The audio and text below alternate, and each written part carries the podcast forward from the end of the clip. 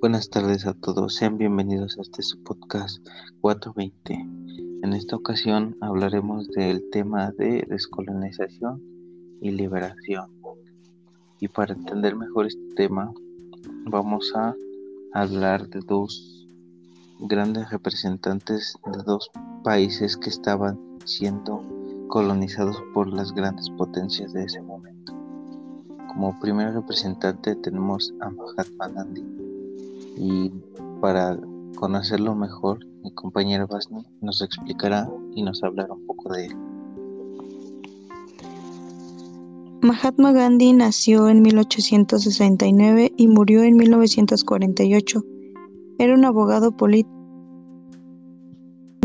que fundó el movimiento de la no violencia mediante la resistencia pacífica, consiguió que la India dejara de ser una colonia británica y consiguiera la independencia en 1947. Tuvo una gran influencia en su niñez cuando Gandhi aprendió a muy temprana edad a no hacer daño a ningún ser viviente, a ser vegetariano, a ayunar para purificarse y a ser tolerante con otros credos religiosos. Gandhi al principio no fue un tan buen estudiante ya que en 1887 logró pasar a duras penas el examen de admisión de la Universidad de Mumbai. No estuvo mucho tiempo allí porque aprovechó la oportunidad de que se, que se le presentó de estudiar en Inglaterra, país que se le considera como cuna de filósofos y poetas y el centro de la civilización.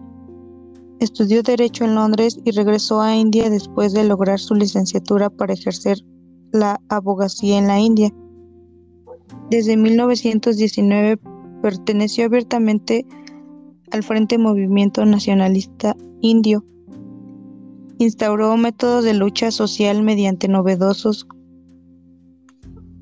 como la huelga de hambre y en sus, en sus programas rechazaba la lucha armada y realizaba una predicción de la no violencia como medio para resistir al dominio británico. Defendía y promovía ampliamente la total fidelidad a los dictados de la conciencia, llegando incluso a la desobediencia civil si fuese necesario. Además, bregó por el, retorno a las viejas tradiciones hinduistas mientras liberaba campañas a escala nacional para mitigar la pobreza, expandir los derechos de las mujeres, crear armonías religiosas y étnicas y eliminar las injusticias del sistema de castas. Gandhi aplicó de forma suprema los principios de la desobediencia civil no violenta para liberar a India del dominio extranjero. Con frecuencia fue encarcelado por sus acciones, a veces durante años, pero Consiguió su meta en 1947 cuando la India consiguió su independencia de Gran Bretaña. Debido a su grandeza, lo, llamaban Mahatma, que significa gran espíritu.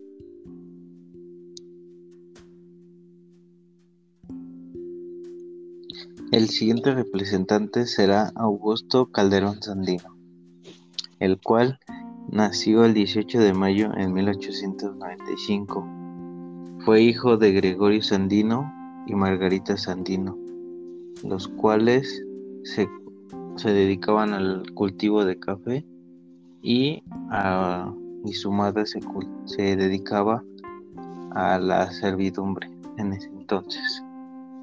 A la edad de los nueve años fue abandonado por su padre y por su madre y fue mandado a vivir con su abuela materna.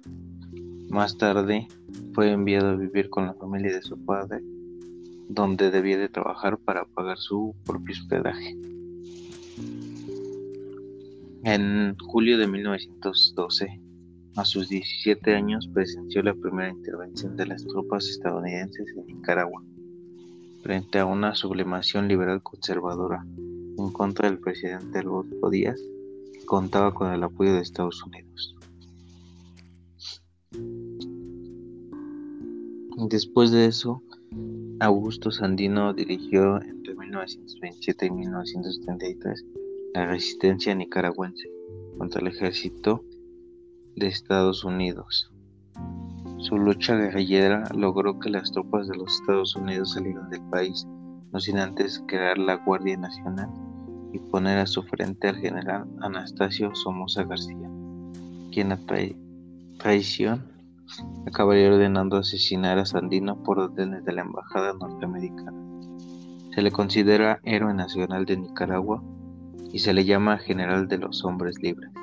Sus ideales y enseñanzas fueron retomados años más tarde en la fundación del grupo marxista Isla, Frente Sandista de Liberación Nacional, FSLN, por Carlos Fonseca Amador junto a otros de sus compañeros.